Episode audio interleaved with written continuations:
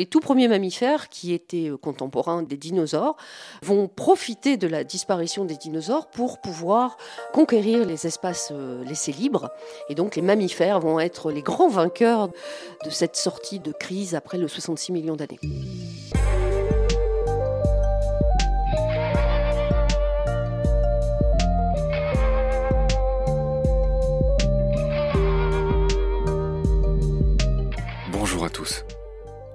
Sylvie Crasquin est paléontologue, spécialiste des microfossiles et aussi des extinctions de masse. Pour cette nouvelle série d'épisodes, nous avons vu les choses en grand, en long et en large. L'idée de base est de raconter les cinq grandes extinctions de masse. Vous avez sans doute entendu dire, ici ou là, que nous serions actuellement dans la sixième extinction de masse. Dans ce fameux Anthropocène où l'activité humaine dérègle le climat. Certains préfèrent parler de capitalocène, d'autres de pyrocène à cause des méga-feux. On pourrait aussi proposer le plasticocène, ou trouver d'autres mots en scène pour évoquer le réchauffement climatique, la fonte des calottes glaciaires et de la banquise, ou encore l'extermination passive de la biodiversité. À la pousse-toi de là que je m'y mette. Avant d'aborder les grandes extinctions du passé, les premiers épisodes de cette nouvelle série sont faits pour vous donner un contexte, des repères temporels, des notions importantes, pour bien comprendre chacune de ces extinctions. Pour ne pas les réduire à une série de dates opaques et à des causes qui se ressemblent souvent, vous allez le voir. Ces épisodes sont préparatoires à ce voyage dans les grands bouleversements du passé. Des bouleversements catastrophiques, mais naturels, qui ont changé la donne, fait bifurquer la vie, rebattu les cartes. Ce premier épisode est basé sur une des plus merveilleuses trouvailles de Carl Sagan, cet astronome et vulgarisateur mondialement connu, fondateur de l'exobiologie, c'est-à-dire l'étude de l'apparition de la vie. Carl Sagan, ce sublime vulgarisateur, auteur de la mythique série Cosmos, cette trouvaille de Sagan, c'est d'avoir ramené l'histoire de l'univers à une seule année. Pour nous donner une idée des durées, de l'enchaînement des grands événements qui ont marqué l'histoire avec un H absolu. Voyage dans le temps, pour comprendre le passé et les âges de la Terre. Chapitre 1, c'est parti. Salut Sylvie. Bonjour Marc. Tu es venu chez moi pour enregistrer cette émission, comme beaucoup d'invités de Baleine sous Gravillon déjà. Donc merci d'avoir fait cet effort. Mais merci à toi de m'accueillir euh, pour ce podcast. Sylvie, je te présente brièvement. Tu es née en 58. Tout à fait. On va dire ça comme ça. Et c'est une année, alors non pas érotique, mais euh, mémorisable facilement, puisque eh bien, nous étions à la fin de la quatrième République, comme se plaisait à le dire mon papa. Euh, je suis née sous la quatrième République, qui était en fin de vie, puisque la cinquième a commencé en, en 59.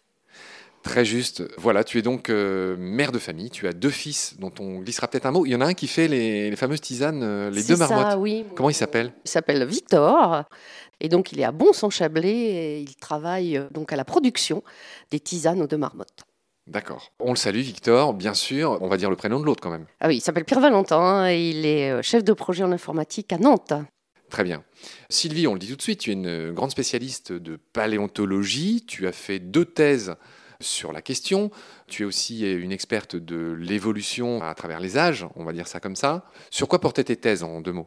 Alors les thèses que j'ai faites, je les ai faites à l'université de Lille, hein, puisque je suis originaire du Nord. La première euh, portait sur les ostracodes. Alors les ostracodes, ce sont des microcrustacés marins. La première thèse portait sur les comparaisons sur ces organismes carbonifères, c'est-à-dire il y a 300 millions d'années, entre euh, l'Ardenne et la cordillère nord-américaine au Canada. J'ai eu la chance de faire ma thèse au Canada, c'était absolument génial. Dans une cabane? Non, pas dans une cabane, mais sous la tente, euh, dans des conditions parfois un peu euh, athlétiques. La deuxième, je l'ai faite dans le massif armorique. Je finis de te présenter. Tu es la directrice du CR2P. Ouais. Qu'est-ce que le CR2P Alors, c'est le Centre de recherche en paléontologie Paris, qui est un laboratoire exclusivement dédié à la paléontologie. Donc, on est le plus gros laboratoire en Europe en termes de personnel. Et de budget? Non, de budget, non, je ne crois pas. Ah, quoi que si, peut-être au niveau européen. Nous avons trois organismes qui mettent à disposition du personnel. Le Muséum national d'histoire naturelle, Sorbonne Université et le CNRS. Moi, personnellement, je suis personnel CNRS. Je suis directrice de recherche au CNRS. Donc trois tutelles, ça veut dire que les gens sont payés par ces trois organismes Absolument. Et ces trois organismes nous donnent des crédits pour pouvoir faire fonctionner le laboratoire, ce qui est quand même fondamental. J'ai lu aussi que tu dirigeais, ou en tout cas que tu faisais partie de l'équipe PalPal. Oui, alors au CR2P, il y a trois équipes qui regroupent en fait des thématiques différentes. Donc l'équipe PalPal, c'est paléobiodiversité, paléo-environnement. C'est un ensemble de scientifiques qui travaillent sur ces thèmes de paléobiodiversité et de variation de paléo-environnement au cours du temps. Donc on est à des échelles de temps euh, très variables. Alors il y a une autre équipe qui s'appelle euh, phylogénie des métazoaires, c'est-à-dire l'étude des relations de parenté entre les métazoaires. Les métazoaires, c'est les animaux complexes. C'est les animaux complexes, exactement. Et la troisième équipe s'appelle Phospho, forme, structure et fonction. Ce sont essentiellement des gens qui travaillent sur les vertébrés. Et en particulier, on aura l'occasion d'en parler dans ce podcast, c'est les retours à l'eau, par exemple, les animaux qui vont quitter l'eau ou ceux qui vont revenir à l'eau.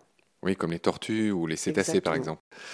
Sachant que toi, tu es une spécialiste, encore une fois, tu es une micro-paléontologue, tu t'intéresses à des tout petits trucs qui sont inframillimétriques. Voilà, alors les les fossiles qu'on étudie euh, font environ un millimètre ou un petit peu moins. Ah oui, c'est pas. Des microcrustacés C'est moins sexy, je sais pas si tu as aimé ce mot, que les dinosaures, par Ah exemple. mais complètement. Qu'est-ce que tu aimes là-dedans? Quand j'étais en licence et en maîtrise, je rêvais de faire euh, des études euh, plus poussées sur les trilobites. Excuse-moi Sylvie, rappelle à ceux qui nous écoutent ce qu'est un trilobite. C'est un arthropode qui est formé de trois lobes, de l'avant vers l'arrière, donc un antérieur, un médian et un postérieur, et trois lobes en latéral, donc un lobe médian et deux lobes latéraux. Qui vivait quand et où? Ce sont des organismes marins qui ont vécu durant tout le paléozoïque. Moins 500 millions d'années? Voilà, c'est ça, un petit peu avant et qui vont disparaître à la fin du Permien à 250 millions d'années. Les limules ressemblent un peu, je trouve, aujourd'hui. Plus aux cloportes ou des choses Oui. comme ça. Mais Bon, arthropodes, c'est peu- voilà. Donc, ce sont des arthropodes. Donc, mon rêve, c'était de faire une thèse sur les arthropodes.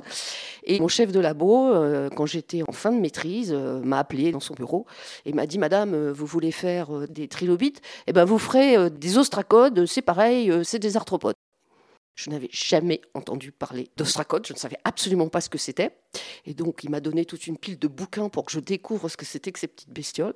Et ben, c'est comme ça que j'ai passé toute ma carrière à étudier des ostracodes. Mais ça t'a passionné? Oui, bien sûr. Bah, C'est mignon, un ostracode, ça ressemble à quoi? Alors ça ressemble à un grain de riz, à peu près. C'est un crustacé? C'est un crustacé, tout à fait. En fait, c'est une petite crevette.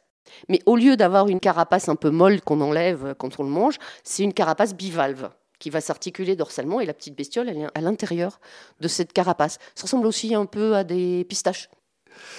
Mon ambition avec toi, c'est qu'après nos épisodes, les gens se figurent mieux tous ces mots un peu compliqués, ces périodes un peu compliquées, le primaire, le secondaire, le tertiaire, que sais-je, l'âge de la Terre, etc. Et donc, fidèle aux habitudes de Baleine sous Gravillon, euh, j'aimerais qu'on commence par vraiment la base de la base, c'est-à-dire l'âge de l'univers et l'âge de la Terre. Sylvie, quel est l'âge de l'univers? Donc, euh, aux dernières estimations de mes éminents collègues, on serait à 13,8 milliards d'années. Le fameux Big Bang, si un jour on vous demande, bah, c'est 13,8 milliards d'années, c'est le début du cosmos, c'est le début de l'histoire euh, avec un énorme H. Et on va donner un autre point de repère essentiel, l'âge de la Terre. Ce serait euh, 4 milliards euh, 550 millions d'années. 4,5 milliards d'années, c'est-à-dire quand même pas loin des deux tiers après la création, enfin la création, l'origine de notre cosmos, de cet univers, comme j'ai lu dans certaines BD que j'adore. Enfin bref, 4,5 milliards d'années. Alors, avant de continuer, je voulais me faire plaisir. J'ai noté les estimations de l'âge de la Terre au fur et à mesure de l'histoire, on va dire, récente. C'est-à-dire ce que pensaient nos savants de chaque époque. Et j'ai lu que au XVIe siècle, euh, quelqu'un comme Kepler, énorme euh, astronome, Kepler, il pensait que la Terre était âgée de moins 3993 années avant Jésus-Christ. Donc voilà, c'est un, un premier truc euh, intéressant. En 1650, l'archevêque James Usher, qu'on imagine britannique, estimait que la Terre était née le 23 octobre en 4004 avant Jésus-Christ à 21h. C'est très précis. Très précis. Au XVIIIe siècle, évidemment, on s'améliore un peu. Un certain Halley, qui a laissé son nom à cette fameuse comète de Halley qui revient, je crois, tous les 76 ans, caresser notre atmosphère. Euh, c'est pas exactement le cas, elle passe très loin de nous, mais bref, toute cette comète euh, récurrente qui revient, ben Halley a établi que la Terre avait 2 milliards d'années, et pour le coup, il a eu un raisonnement assez intéressant. Il est parti de la quantité de sel dans les océans, et il a calculé euh, le débit des fleuves, et donc de tous les minéraux qu'apportaient les fleuves, ça. Et donc c'est grâce à ça qu'il a fait une des premières estimations, ben, on va dire, plus réalistes que les autres, avec cette histoire de sel dans les océans et de débit de fleuves. Il est arrivé à 2 milliards d'années. Notre Lamarck national, il était vraiment pas loin du compte. Lui, il estimait que c'était 4 milliards d'années. Quand Buffon, qui était son contemporain, c'était beaucoup plus planté. Pour lui, c'était moins 74 000 années. Il faut dire qu'à l'époque, il y avait encore les histoires de, de Dieu, de religion, qui troublaient un petit peu le jeu. Au 19e, le fameux Lord Kelvin, qui a laissé son nom à cette échelle de température en physique, on n'utilise pas les Celsius en physique, on utilise les Kelvin, lui, il pensait que c'était 400 millions d'années, donc il était loin du compte aussi. Et c'est Becquerel, notre Becquerel, qui, en se basant sur la radioactivité, a établi l'âge à peu près de notre Terre, donc on vient de dire 4 milliards d'années et demi. Becquerel, bingo, hein, on a envie de dire, euh, qui a établi ça, je crois que c'était euh, au 19e, hein, Becquerel. Donc c'était intéressant de voir que cet âge de la Terre a donné lieu à des théories assez intéressantes et, pour le moins rigolotes. Euh, Sylvie, si tu es d'accord, je voudrais reprendre quelque chose que tu as fait très intelligemment dans un podcast du MNHN. Je voudrais qu'on se figure l'échelle des temps, les âges géologiques de la Terre, et en l'occurrence de l'univers, en se basant sur celle de Carl Sagan, qui est un astrophysicien états-unien un des plus grands vulgarisateurs de tous les temps, qui, euh, pour se figurer l'histoire de l'univers et celle de la Terre, a donné une année. En fait, il a résumé l'histoire de l'univers à une année. Donc le 1er janvier à minuit, c'est le Big Bang, et le 31 décembre à minuit, c'est le présent. Et donc, suivant cette manière de se figurer les choses, donc je l'ai dit, naissance du cosmos le 1er janvier. Les premières étoiles seraient apparues donc le 2 ou 3 janvier les premières galaxies le 10 janvier. Et le 12 mai, chère Sylvie, qu'est-ce qui se passe? Donc c'est la formation de la Voie lactée avec sa forme en spirale. Excellent. Le 2 septembre. Donc c'est la naissance de notre système solaire au sein de la Voie lactée. Voilà. Et l'événement suivant, le 9 septembre. Donc en fait, on se situerait aux alentours de 4 milliards d'années, serait l'apparition de la vie sur Terre, en fait les premières traces d'apparition de la vie sur notre planète. Donc si l'univers naît le 1er janvier, là c'est quand même un événement important, la vie sur Terre apparaîtrait le 9 septembre. Voilà, ça c'est une date concrète, je trouve c'est un bon moyen de se figurer les choses quand même. On voit que tout ça prend du temps. Début novembre, c'est l'apparition des premiers pluricellulaires. Là, je vais un peu vite. Et puis, la date suivante, tu vas à nouveau me dire ce que c'est. C'est vraiment pour le coup ta boutique, ta partie. Le 15 décembre, c'est l'explosion de la vie euh, sur notre planète, où en fait on va avoir les premiers éléments de la biodiversité telle qu'on la connaît, et les bases de notre diversité actuelle vont être posées à ce moment-là, aux alentours de, entre 600 et 500 millions d'années. Alors moi j'aime bien citer mes sources. Je me suis basé pour euh, trouver cette euh, échelle que nous a offert Carl Sagan sur un blog du Monde qui a été écrit par Pierre Barthélémy. Et je l'ai trouvé excellent parce qu'en fait il l'a actualisé. C'est juste pour dire qu'il a utilisé un mot que tu n'aurais pas employé toi, c'est que justement cette histoire d'explosion de vie, là, le 15 décembre, il dit que c'est l'arbre de la vie qui commence à se diversifier. Mais toi qui es euh, scientifique, explique-nous pourquoi il ne faut pas dire l'arbre de la vie. Bah, c'est-à-dire qu'en fait, cette notion d'arbre, c'est un peu trop rigide avec un sens unique. Et finaliste Voilà, c'est ça, finaliste. Donc on parle plutôt de buisson, c'est une évolution buissonnante à partir de cette évolution. On aura, je pense, l'occasion d'en reparler un peu plus tard dans le podcast. Quand je dis finaliste, c'est bien sûr, euh, quand on dit finaliste, ça veut dire que quand on parle d'arbre, on a l'impression que ce qu'il y a au tout sommet de l'arbre, c'est l'homme. Et c'est ça qui est finaliste. C'est-à-dire que l'homme n'est qu'une espèce parmi toutes les autres, quoi qu'on en pense, quoi qu'on en dise. Et c'est pour ça qu'il vaut mieux parler de buisson. C'est-à-dire, en gros, il y a les espèces anciennes et puis les espèces actuelles. Il n'y en a pas une qui est au-dessus des autres. Euh, d'un point de vue scientifique, hein, et l'homme est une espèce euh, tout à fait euh, quelconque par rapport à toutes celles qui nous entourent. Bon, ça, c'était bien qu'on le rappelle et que ce soit une scientifique qui le fasse. On continue cette énorme échelle de Carl Sagan qui permet de se figurer ben, tous les grands événements de l'univers sur une année. On reste aux alentours du 15. Le 14 décembre, c'est l'explosion cambrielle. Sylvie, que signifie l'explosion cambrienne? On va avoir apparition de toutes les structures euh, d'organisation telles qu'on les connaît actuellement. C'est-à-dire qu'on va avoir les animaux à squelette qui vont apparaître, on va avoir l'évolution de tous ces grands groupes tels qu'on les connaît euh, actuellement. D'accord, donc merci pour cet éclaircissement. Donc juste, je précise que l'explosion du Cambrien, ça commence quand? Ça commence en moins 540 la vraie explosion, elle commence avant ça, elle commence à la fin du protérozoïque, hein, avec euh, les diacariens, avec des formes à corps des formes qui n'ont pas de squelette, mais les premières vraiment traces de vie développées avec des organismes complexes, ce serait plutôt aux alentours de 600 millions d'années. Mais c'est vraiment à partir de 540 où là, vraiment, on va avoir l'explosion de la vie sur notre planète. Ce que je voudrais, c'est que ceux qui nous écoutent se figurent que moins 542 ou moins 541, c'est vraiment une étape très importante. En fait, c'est le début de ce qu'on appelle l'ère primaire, secondaire, tertiaire, etc. C'est le début du phanérozoïque. On va y revenir à tout ça, on va expliquer tout ça, ils vont comprendre. Mais juste voilà, les, les trois grands chiffres pour l'instant qu'il faut retenir. Moins 13,8, naissance de l'univers, c'est le Big Bang. Moins 4,5, naissance de la Terre, si j'ose dire, par effondrement d'une nébuleuse. On racontera ça dans une autre émission. Et je viens de le dire, pour moi, la troisième date vraiment importante, c'est cette Alors, apparition de la vie, bon, euh, moins 4 milliards d'années, c'est vrai que c'est important aussi, et moins 540 millions d'années. C'est le début de l'ère primaire, secondaire, tout ça, etc. C'est l'explosion de vie que tu as décrite, hein, de, ce buisson de la vie, ce qu'on appelle l'explosion cambrienne. Voilà, c'était juste pour faire un petit rappel à ce stade. Je continue cette comparaison qu'avait faite euh, Carl Sagan. Donc euh, là, on en était au 15 décembre. Toujours pareil, aux alentours du 15 décembre, l'apparition des premiers animaux que sont les éponges. Et là, tu voulais dire un mot sur le fait que ces animaux ont une sorte de rigidité Absolument. Les, éponges, en fait, sont des organismes qui ont déjà un squelette interne. Et l'apparition du squelette, ça va être une des grandes révolutions dans l'évolution de notre biodiversité, puisque ça va permettre de passer d'organismes qui sont plats, en forme de ruban, en forme de galette, qui sont posés sur le fond. Et ça va permettre à ces organismes de s'ériger, d'avoir une position euh, verticale. Donc, les plans de symétrie des organismes vont complètement changer, vont complètement évoluer. Et donc, ça, l'apparition du squelette interne au départ, avant, avant d'être, ou externe d'ailleurs, parce que c'est à peu près en même temps. Ça va être vraiment une grande, grande révolution dans, l'évolution de la biodiversité. C'est ces grandes dates-là qu'on essaie de donner avec toi. Je continue euh, cette merveilleuse comparaison de Carl Sagan. 17 décembre, apparition des arthropodes avec tes fameux amis les trilobites. On en a déjà parlé, hein, les trois lobés là. 18 décembre, apparition des poissons. Et puis là, il se passe un événement important entre le 18 et le 20 décembre euh, que je te laisse nous dire il va y avoir une autre révolution, c'est-à-dire qu'il va y avoir ce qu'on appelle la terrestrialisation, qui est plus connue sous le nom de sortie des eaux. Mais là aussi, quand on utilise cette expression, c'est un petit peu finaliste. Hein. Les, plantes, les organismes n'ont pas décidé un beau jour de s'installer sur la Terre. Hein. C'est les conditions paléo-environnementales qui ont fait qu'ils se sont retrouvés à l'air libre et qu'il a fallu qu'ils s'adaptent. Oui, très bien dit. Donc le 20 décembre, c'est l'émergence des plantes terrestres.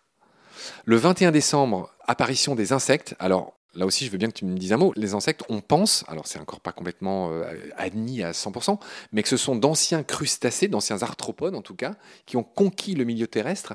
Les insectes seraient des descendants des crustacés, et c'est une théorie qu'on appelle la théorie des pancrustacés. Oui, en fait, c'est un grand groupe qui englobe les crustacés. Donc, ce grand groupe regrouperait à la fois euh, les insectes primitifs et les crustacés. Donc les insectes seraient des descendants de ce qu'il y avait dans l'eau et des crustacés qu'il y avait dans l'eau. Le 22 décembre, je continue, apparition des amphibiens. Tu veux dire un mot sur l'apparition des amphibiens? Ben, les amphibiens sont des organismes qui ne sont pas encore complètement euh, euh, libérés du milieu aquatique et qui ont encore besoin du milieu aquatique pour vivre, mais qui vont faire une transition avec le milieu continental et qui permettront après de devenir complètement indépendants du milieu aquatique. L'étymologie le dit bien. Hein. D'ailleurs, insecte, ça veut dire couper. Ces animaux qui, comme les arthropodes, qui sont composés de segments. Enfin bref, là je fais mon petit quart d'heure euh, d'étymologie. Mais amphibien, amphibios, deux milieux de vie. Hein. L'amphibien, il vit à la fois dans l'eau et sur terre, grosso modo. C'est ça que ça veut dire amphibien. 23 décembre, apparition des reptiles. Sylvie. Qui sont ces reptiles? Alors les reptiles, eh bien, ce sont des organismes qui vont avoir un système de circulation à son froid, quoique ce soit encore un peu discuté. Donc euh, ils vont euh, commencer à être présents euh, au Carbonifère. Donc ils vont sortir des eaux, ils vont être relativement indépendant. Vers quel, quoi, moins 400 Ouais, dans ces eaux-là, moins 350, bah, qui donneront naissance, bien sûr, après à nos fameux dinosaures. Dont on va reparler. On sera obligé de parler. Toi, c'est pas ton dada, tu trouves qu'on en parle trop? Je trouve qu'on en parle beaucoup trop, et c'est tellement. Euh, bah, c'est une toute petite partie de la paléontologie. Hein. C'est comme si on disait euh, on va parler de la biodiversité actuelle et on va parler que des lézards. Est-ce que tu as vu Jurassic Park? Bien sûr. Bon, la vie trouve toujours son chemin. Oui. Chez Sylvie Crasquin aussi. Absolument. Bon, très bien. Le 26 décembre, chère Sylvie, apparition des premiers mammifères. Bon, on va pas dire grand-chose, on en fait partie. 30 décembre, qu'est-ce qui se passe? Donc euh, à partir de ce moment-là, il va y avoir un événement euh, majeur dans le paléo-environnement qui va modifier euh, les, structures. Et donc les tout premiers mammifères, qui étaient contemporains des dinosaures, vont profiter de la disparition des dinosaures pour pouvoir conquérir les espaces laissés libres. Et donc les mammifères vont être les grands vainqueurs de cette sortie de crise après le 66 millions d'années. Je veux pas t'embêter, mais tu dis les grands vainqueurs, les grands bénéficiaires. Il n'y a pas eu de combat. Oui, non, bien sûr, il n'y a pas eu de combat, pardon, les grands bénéficiaires. L'événement majeur dont tu parles, tu dis événement majeur parce que tu n'as pas envie de dire que c'est une météorite alors il n'y a pas que ça, en fait. Ce sont les événements de la limite euh, Crétacé-tertiaire ou Crétacé-paléogène, comme on le verra plus tard. Donc une, somme d'événements qui se produisent à ce moment-là. Et donc il y a effectivement une météorite qui tombe sur notre planète et qui va être un facteur aggravant. Mais avant ça, il y a eu là aussi euh, des quantités astronomiques de volcanisme qui se sont produits à ce moment-là et qui ont euh, complètement changé l'environnement sur notre planète. On va le dire dans les prochains épisodes, euh, Sylvie, mais je crois qu'il est bon qu'on le signale à ce stade. C'est que ce que tu expliques dans tes cours, dans tes conférences, euh, c'est que c'est multifactoriel. Absolument. Souvent. Les, crises d'extinction, qui sont notre sujet, sont multifactorielles. C'est peut-être quelque chose que tu voudrais dire maintenant. Absolument. Alors, quelles que soient les crises dont on parle, parce qu'on va parler essentiellement des, cinq crises majeures dans l'évolution de la biodiversité, et c'est toujours, toujours multifacteur.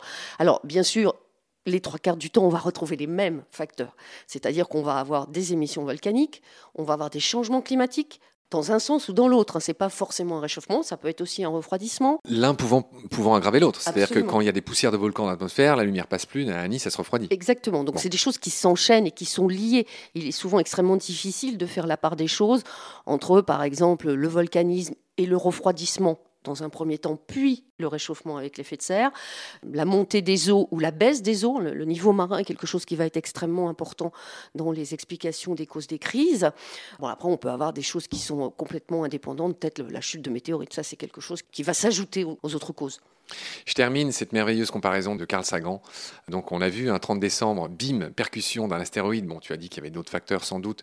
À la suite de cet impact de météorite, c'est l'épanouissement, je ne sais pas comment dire, la conquête des mammifères. Et bien plus tard, de ces mammifères émergeront les premiers primates qui donneront ben, nous autres. On va le voir. 31 décembre à 14h, c'est le plus lointain ancêtre des grands singes qui apparaît à 14h, le 31 décembre. Et ce même 31 décembre à 20h, la lignée humaine, Sylvie, se sépare des chimpanzés. Mhm. Ça veut dire quoi? À moins 15 millions d'années, il y a la diversification des homininés, c'est-à-dire les gorilles, les chimpanzés et les hommes, qui vont se séparer des ponginés, c'est-à-dire les orang-outans. Et plus tard, à 7 millions d'années, on a diversification des hominini, c'est-à-dire les hommes, et des paninas, qui sont les chimpanzés. Donc là, vraiment, le début de la lignée humaine, ce serait aux alentours de 7 millions d'années. Et la lignée des homos, c'est aux alentours de 2,5 millions d'années. Et l'apparition d'Homo sapiens, c'est aux alentours de 300 000 ans. Bon, merci pour ce résumé de notre petit cas personnel. Je rappelle que le nom scientifique euh, d'un homme, enfin tu vois, si on parle des chats, des oiseaux, tout ça, un homme, le nom scientifique c'est Homo sapiens. Notre espèce actuelle, il y en a eu d'autres qui en plus ont vécu concomitamment sur la Terre. C'est ce qu'on ce qu'on peut lire dans ce brillant bouquin de Yuval Harari qui s'appelle Sapiens, justement, que, j'invite tout le monde à lire, qui est, je trouve brillantissime. Le nom des chimpanzés, cher Sylvie, c'est rigolo, c'est un nom. Euh, les euh, scientifiques ont appelé les chimpanzés Pan troglodytes dans le cas du chimpanzé commun, et pan paniscus dans le cas du fameux bonobo qui est encore plus proche de nous que le chimpanzé commun. Mais j'ai appris en faisant des émissions de nomen avec mon complice euh, Pierre Avenas que ce mot pan venait de la mythologie grecque parce que ceux qui ont nommé les chimpanzés pan trouvaient qu'ils étaient facétieux, comme le dieu Pan, tu sais, avec sa petite flûte là et ses, ses cornes de bouc, que sais-je. Et donc c'est pour ça que le chimpanzé s'appelle Pan chez les scientifiques. On va finir malgré tout cette euh, échelle des temps de Carl Sagan que je trouve brillantissime et pas finie. Donc je rappelle, hein, sur une année, le 31 décembre à 23 heures, l'Homo erectus se balade à la surface de la Terre. À 23 h 48 minutes, l'Homo sapiens entre en scène. À 23 h 59 minutes et 20 secondes, cet Homo sapiens peint la grotte de Lascaux. Ça, ça correspond à moins 21 000 ans. Vers cette époque, il commence à songer à inventer euh, l'agriculture. Là encore, je renvoie au bouquin de Yuval Harari. 23h59 minutes 47 secondes. Il commence à fondre les métaux et surtout il trouve un nouveau moyen de communiquer et de transmettre, c'est l'invention de l'écriture autour de 3500 ans. Et cette date est importante puisqu'elle est la limite entre la préhistoire et l'histoire. Alors c'est une convention, hein. mais effectivement, si on vous le demande, c'est quoi la jonction, le point de séparation entre la préhistoire et l'histoire? Eh bien c'est justement à moins 3500 avant Jésus-Christ, invention de l'écriture, c'est ça qui différencie l'histoire de la préhistoire, et c'est une frontière très logique, puisque l'histoire, c'est ce que les hommes ont commencé à compiler, et c'est grâce à l'écriture, hein, vous connaissez tous le proverbe, les paroles s'envolent, les écrits restent, ce qui fait l'histoire, c'est ce que l'homme a pu consigner grâce à l'écriture. On va finir ce que disait Carl Sagan, 23h59 minutes 55 secondes, apparition de christianisme, à l'apogée de l'Empire romain, et la guerre de Cent Ans survient à 23h59 minutes et 58 secondes. C'était, euh, je le rappelle, de 1337 à 1453, la guerre de 100 ans. Et je n'ai noté que ça, et on imagine bien que les toutes dernières microsecondes, bah, c'est plus ou moins tous ces derniers siècles, euh, la révolution industrielle, etc. etc. Chère Sylvie, sur cette première manière d'envisager le temps et de donner à celles et ceux qui nous écoutent une idée de l'âge de la Terre, de l'univers, on va répéter une dernière fois ces très grandes dates qu'on peut retenir en tout cas, on va le faire avec toi, la naissance de l'univers. 13,8 milliards d'années. Naissance de la Terre.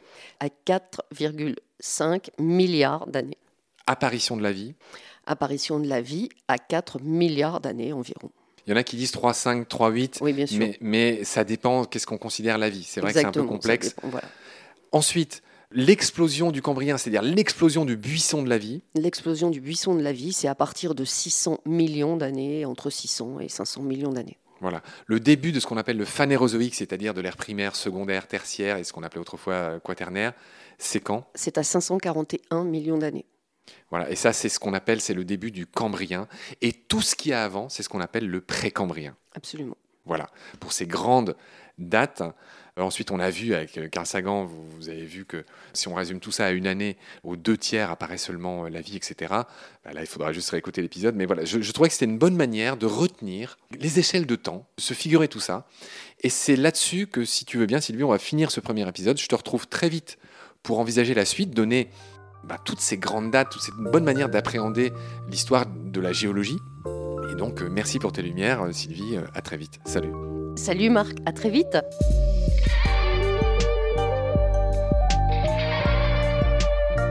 C'est la fin de cet épisode. Merci de l'avoir suivi. Baleine sous gravillon a la chance d'avoir un premier partenaire, Derven, une entreprise de génie écologique qui partage nos valeurs, celle du respect du vivant. Mais pour continuer, nous avons aussi besoin de votre soutien,